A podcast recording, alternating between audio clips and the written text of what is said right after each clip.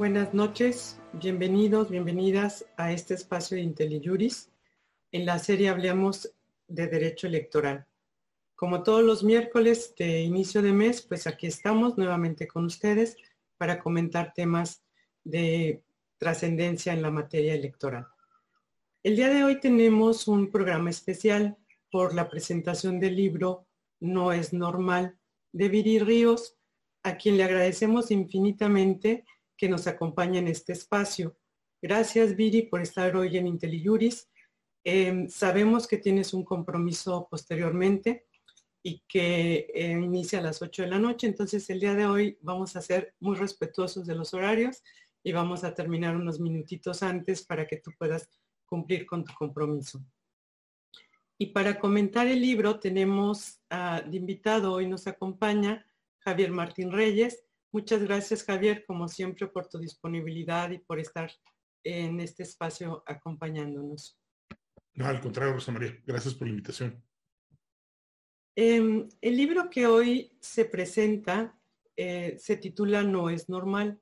Es un estudio sobre por qué México está atrapado en la desigualdad económica nos presenta una investigación sobre las causas que dan origen a que en México los ricos se mantengan más ricos, los pobres continúen pobres y la clase media se asfixie.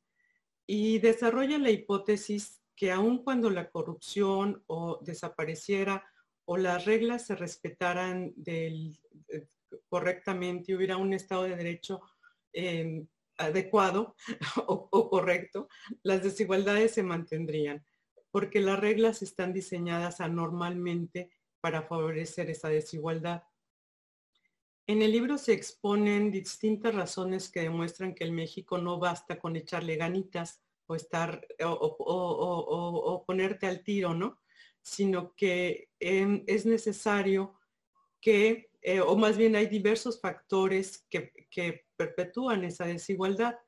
Y básicamente, pues es el lugar y el origen de tu nacimiento, lo que condiciona muchas veces pues tus oportunidades de movilidad social. Y bueno, em, esta, esta, desigualdad social que en México, pues básicamente el origen de tu, de tu, de tu, tu origen marca tu destino, pues trasciende a la parte eh, netamente de, de, la calidad de nuestra democracia. Y por eso el, día de hoy hemos invitado a Viri Ríos para que nos hable de ello.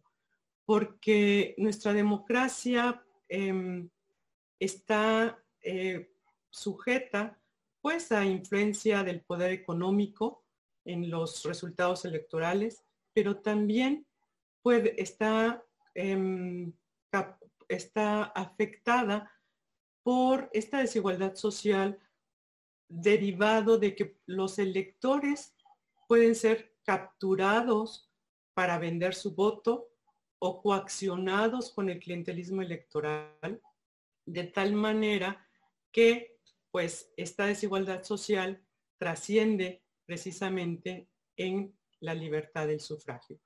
Y eso es, eh, Viri en su libro explica que tiene muchas formas de leerse el libro y aprovechando esa flexibilidad que tiene para leer el libro, pues em, el día de hoy vamos a comentar precisamente un capítulo de su libro que se llama Democracia desigual, el cual pues prácticamente nos habla de la influencia del dinero en la política.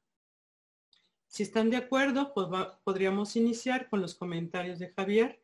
Em, eh, para que nos exponga sus puntos de vista, lo que él aprecia sobre, sobre esta obra y posteriormente le daremos toda el, el uso de la palabra a Viri para que nos comente, nos, nos platique cómo surgió y cuáles eh, sus, sus em, hipótesis, sobre todo en este tema, en este capítulo de la democracia desigual.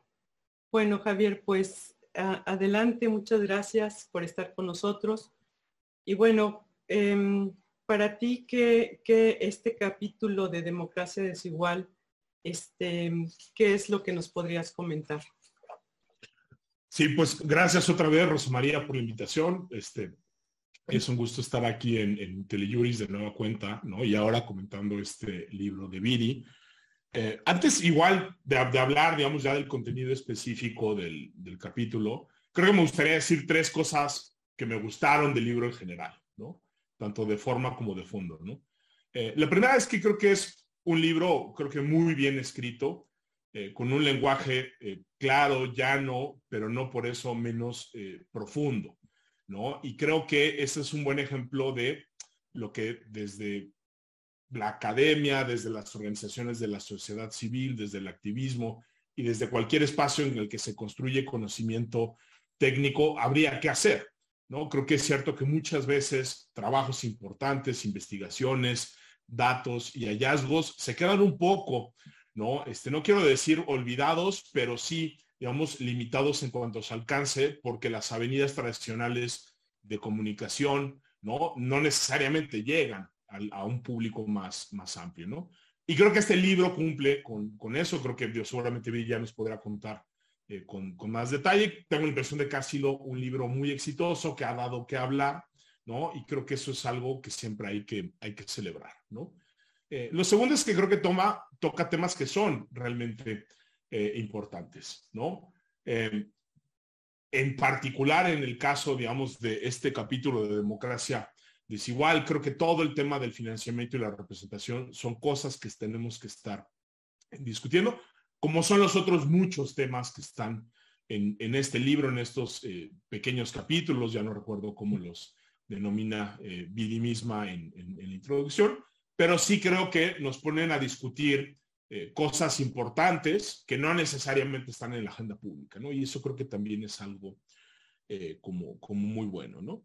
Eh, y tercero, y relacionado mucho con lo primero, creo que este libro también hace una suerte como de labor de traducción, ¿no? es decir, de trabajos que difícilmente el público en general eh, podría entender, ¿no? Con estudios econométricos, datos empíricos o con literatura como muy especializada, y creo que se sintetizan de manera clara este, eh, ahí, ¿no? Me gusta también que sea un libro propositivo, y también creo que ahí eh, el matiz que se introduce en la introducción es importante. Este no es un libro de recetas únicas, pero sí pone algunas propuestas concretas como para, para resolverlo, ¿no?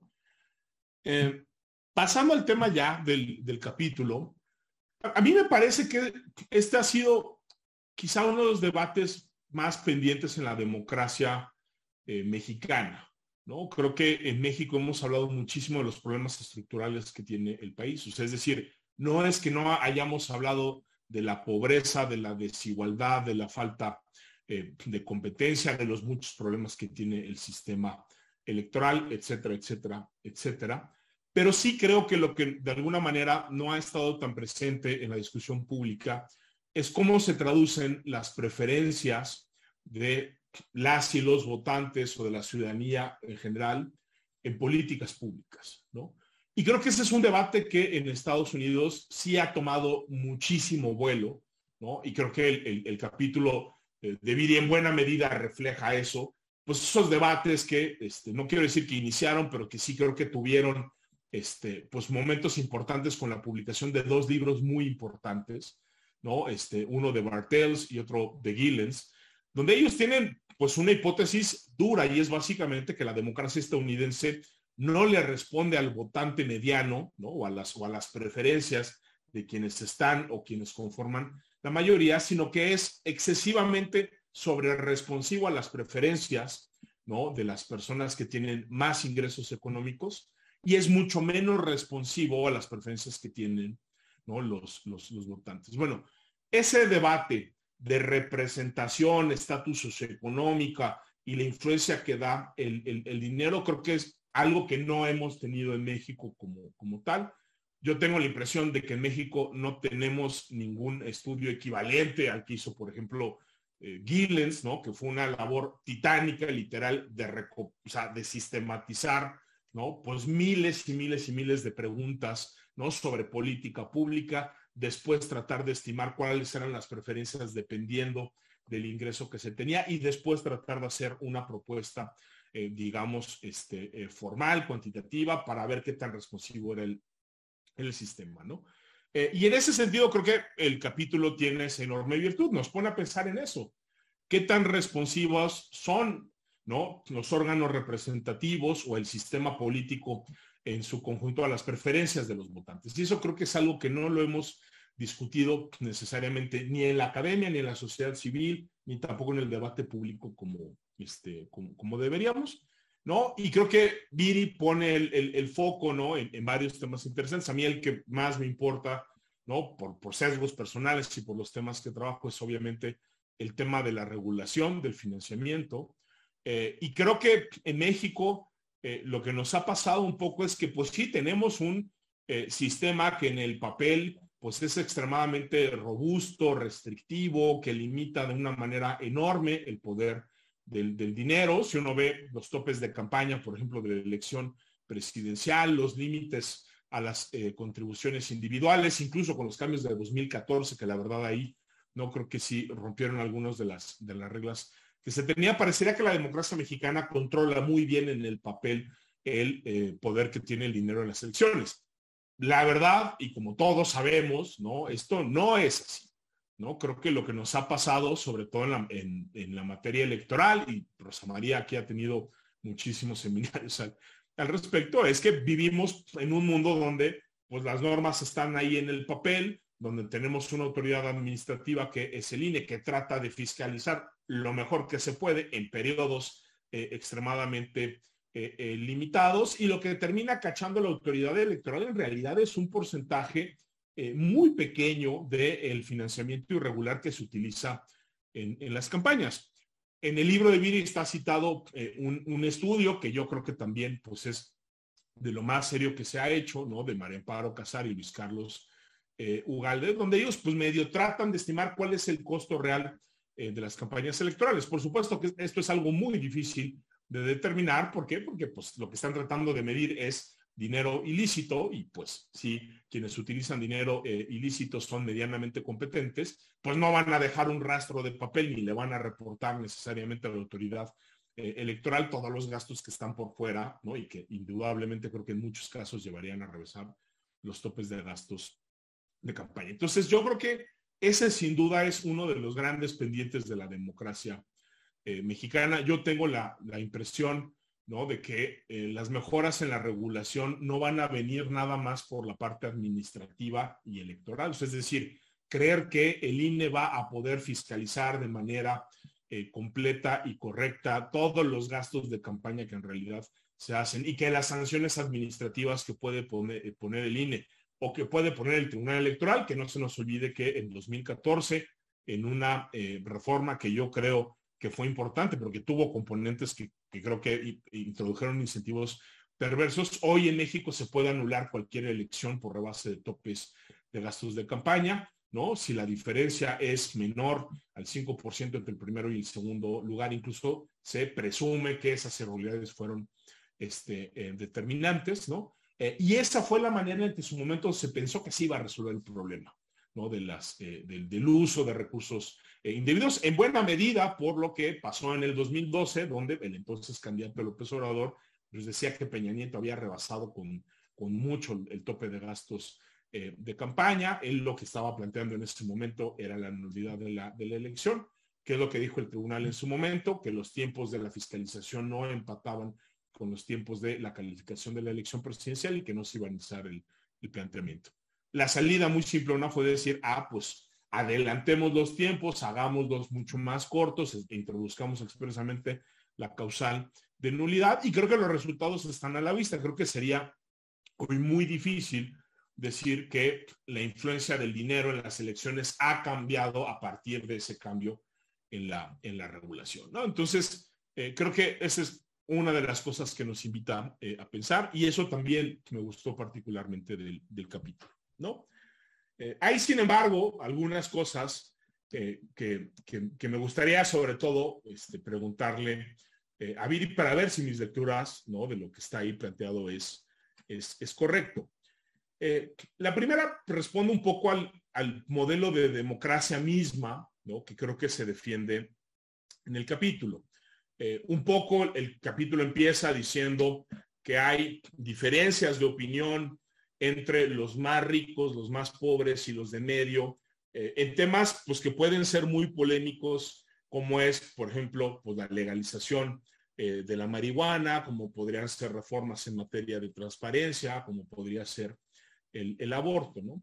Y hay una afirmación dura, ¿no? Que yo interpreto en el sentido de que en la democracia este tipo de temas polémicos tienen que de ser decididos exclusivamente por la mayoría, ¿no? Y que si hay una mayoría que está a favor o en contra de algunas de estas cuestiones, entonces el sistema democrático lo que tiene que hacer es reflejar eso, ¿no? Creo que no solo es una visión que está obviamente en el, en el libro de, de, Viri, si uno revisa ¿no? el libro de, de, de Bartels, el libro de Gillens, a ellos también tienen esa noción de democracia. ¿no? El sistema tiene que ser responsivo a las preferencias ¿no? de, las, de las personas.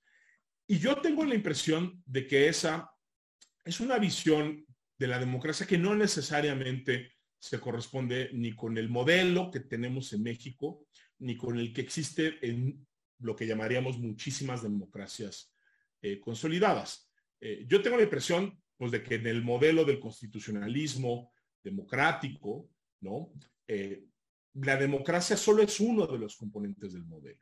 Y por supuesto que la regla de, de la mayoría y las preferencias de la mayoría eh, son importantes, pero también hay otras áreas, sobre todo aquellas relacionadas con los derechos fundamentales, donde la constitución misma impone límites eh, a la mayoría, ¿no?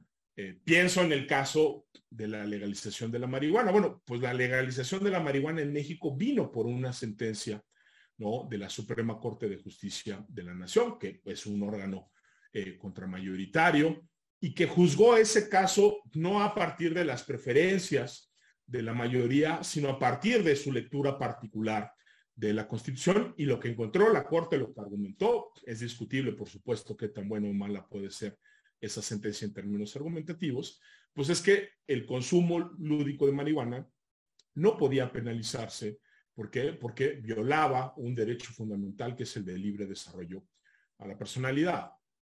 El caso del aborto creo que también es un ejemplo eh, parecido, ¿no? Por supuesto, en, México hubo pasos primero en, lo legislativo, pero este, eh, digamos, no este año, pero muy recientemente tuvimos dos sentencias importantes de la Suprema Corte de Justicia de la Nación, donde dicen que la penalización absoluta del aborto por lo menos durante cierto término, es inconstitucional.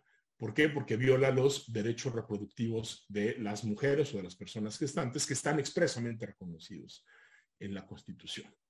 ¿no? Eh, si pensamos en el caso estadounidense, eh, veremos un poco lo mismo. Pues el, caso Roe v. Wade lo que hizo fue establecer límites a las mayorías en los, en, en los estados. ¿no? Entonces, yo tengo la impresión de que sin quitarle el peso a eh, el debate que es muy importante, ¿no? Sobre lo poco responsivos que pueden ser los sistemas eh, políticos a las preferencias de la, de la mayoría. Quizá esa visión habría que matizarla un, poco y por eso no sé si necesariamente esos ejemplos con los que empieza el capítulo son los más adecuados para decir cómo se tendría que ver una democracia eh, responsiva, ¿no? Em, hay un segundo aspecto que también me llamó la atención y esa es duda más genuina, o sea, esa es como una duda creo que todavía más grande porque eh, creo que el, capítulo lo menciona ¿no? de manera como muy rápida y es eh, la idea de representación que está detrás del libro. Hay, una parte donde se dice, bueno, es problemático que un porcentaje relativamente bajo de las personas que hoy son eh, legisladoras no tengan o no hayan tenido un antecedente como de personas trabajadoras. ¿Por qué? Porque las personas que son trabajadoras suelen tener preferencias eh, de izquierda, suelen aportar cosas al, debate y ahí vemos un órgano que no necesariamente refleja ¿no? la importancia que tienen las y los trabajadores en, México. ¿no? Eh, y ahí mi pregunta para Viri sería si su idea de representación es una suerte de representación como espejo. Es decir, si tendríamos que tener una representación donde si tenemos un 11% de personas indígenas, tendríamos que tener 11% de personas indígenas en, el, Congreso. Si tenemos cierto porcentaje de personas trabajadoras, ese mismo porcentaje se tendría que reflejar en el, en el Congreso. Y así nos seguimos. Hay muchas posturas teóricas que así lo han este, defendido, pero también creo que ahí choca un poco, por lo menos, con la, la, visión más tradicional de lo que es la representación.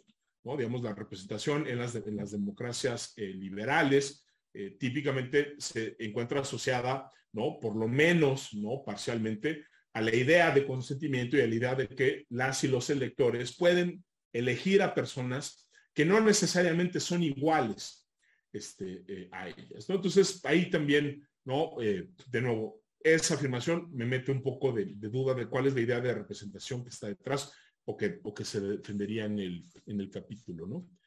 Eh, y, la última es un poco la manera en que se caracteriza a, las, ciertas fundaciones y organizaciones de la sociedad eh, civil, ¿no? Hay una parte donde se habla del, del cabildeo eh, y básicamente lo que dice el capítulo es, pues hombre, a estas fundaciones, a estas organizaciones, a estos centros de investigación, pues hay que verlos nada más como si fueran cabilderos que digan sus cosas, pero pues no pueden ser este, legisladores, ¿no? E incluso en, en, una de las propuestas generales ¿no? Si no me recuerdo, un poco lo que dice el capítulo es, pues que hay que atrevernos a ser un poquito más originales, ¿no? Y no a comprar a rajatabla, ¿no? Este, las, las cosas que dicen este tipo de, organizaciones.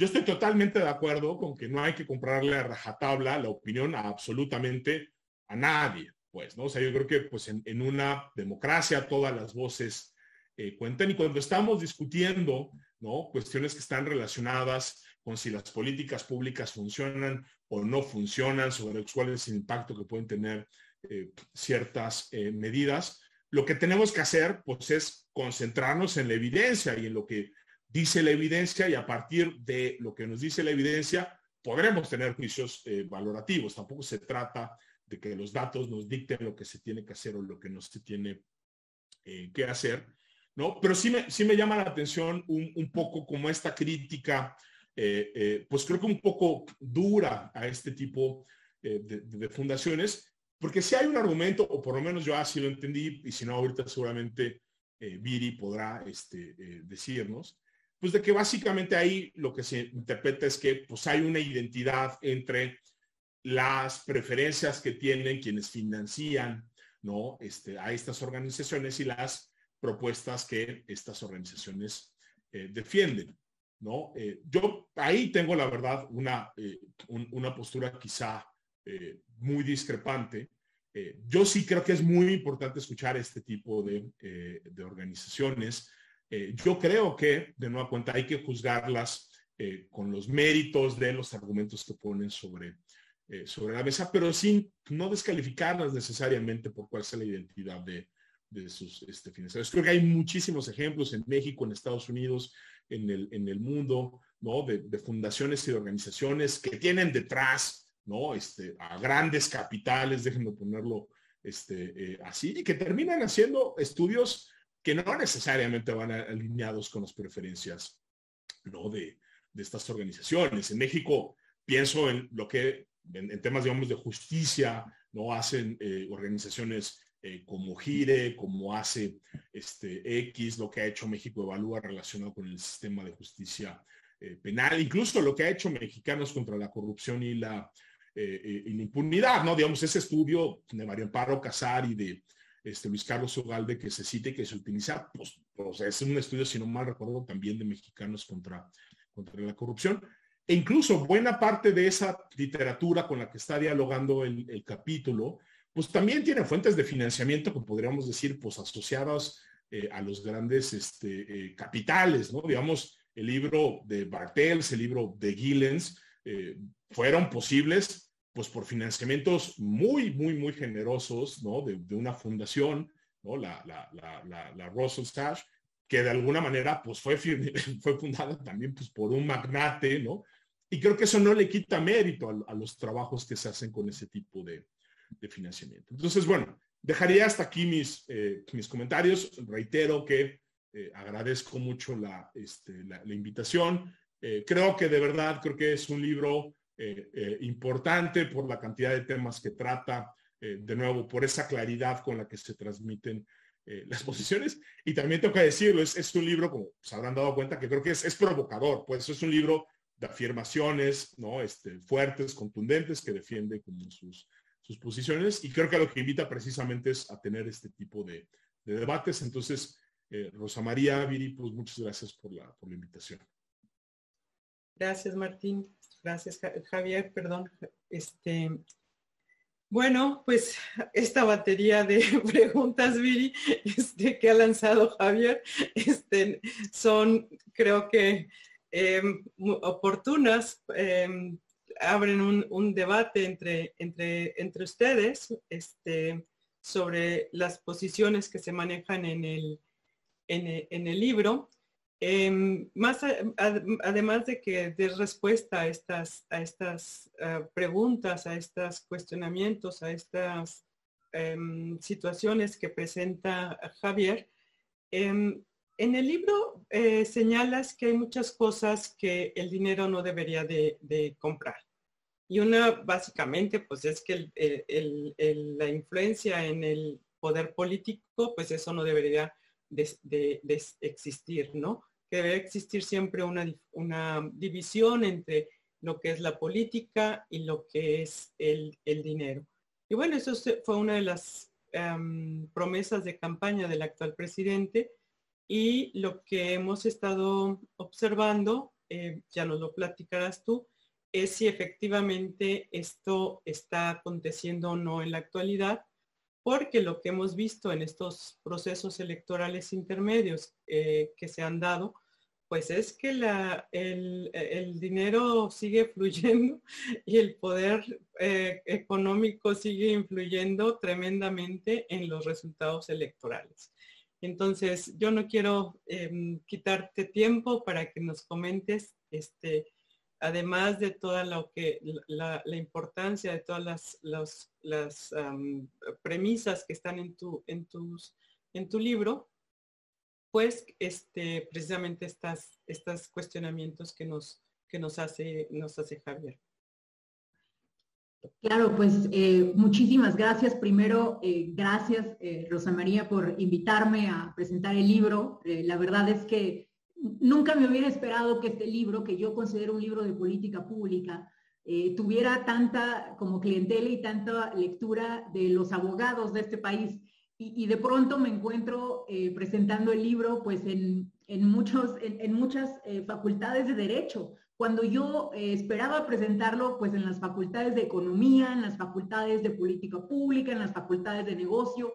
Eh, entonces, muchísimas gracias porque eh, pues este libro me ha acercado de formas que yo no me imaginaba al gremio. Y muchísimas gracias Javier por presentar el libro y por leerlo con tal detalle. Gracias por tus generosísimos comentarios sobre lo que el libro hace. Me quiero tomar unos minutos para contarles la premisa principal del libro y para darles algunos ejemplos fuera de este capítulo de qué es lo que no es normal hacer. Quiero también platicarles, eh, pues, por qué le puse no es normal, ¿no? Que es algo que, todo el mundo me pregunta. Bueno, eh, no es normal, eh, básicamente es un, es un manual que trata de abordar distintos temas, todos los cuales eh, muestran que eh, México debería ser un país más próspero. Eh, lo que no es normal es que México sea un país tan pobre. Y a lo largo de todos los capítulos de este libro, yo voy mostrando las razones que pienso y que ha mostrado mucha investigación, porque de hecho, bueno, este es un libro académico disfrazado, como bien mencionaba Javier, pues está basado en muchísimos papers académicos y sobre todo en muchos, muchos estudios de política pública, que al final del día es la, disciplina con la que yo me siento más cómodo. Eh, no es normal que México no sea un país eh, rico, sobre todo eh, siendo nosotros el principal socio comercial de Estados Unidos, la quinceava economía más grande del mundo, eh, por supuesto, eh, tenemos también un mercado doméstico enorme, de hecho el, octavo mercado doméstico más grande del mundo. Eh, tenemos también una población tremendamente trabajadora. el 77% de la población en México se encuentra en edad de trabajar y somos el país que más horas trabaja de cualquier país de la OCDE, con excepción de Colombia. México es un país que es geográficamente privilegiado, demográficamente privilegiado, culturalmente privilegiado, y es un verdadero acertijo el que un país con tantos privilegios como el nuestro, pues tenga el 53% de su población viviendo en pobreza y tenga una clase media chica y achicándose. Eh, de hecho, académicos de todo el mundo se preguntan por qué está pasando esto. Y, por ejemplo, eh, recuerdo el caso de em, Santiago Levy, que me imagino que ustedes conocen muy bien eh, su libro, La ilusiva búsqueda de la prosperidad en México. Él era vicepresidente del Banco Interamericano de Desarrollo. Y en este libro él se preguntaba ¿Por qué una economía como la mexicana, que ha hecho tantas cosas bien, pues ha fallado tanto en redistribuirle a su gente, ¿no? Al trabajador, a la clase media, etcétera? Eh, Danny Roderick, por ejemplo, de la Escuela eh, de Gobierno del Harvard Kennedy School eh, de Harvard, también escribió una OPED en donde él decía, comparando a México con otros países, y él decía, pocas economías plantean una paradoja tan grande como la de México. Refiriéndose a un país que había pues acatado muchas de las eh, políticas públicas que se debían acatar, un banco central independiente, una apertura comercial, eh, una inversión importante incluso en educación, eh, y aún así pues no se, no se había logrado. Y podemos ir encontrando pues muchísimos otros casos, porque realmente nadie se explica que México, siendo un país tan privilegiado, pues le dé tan pocos privilegios a su gente.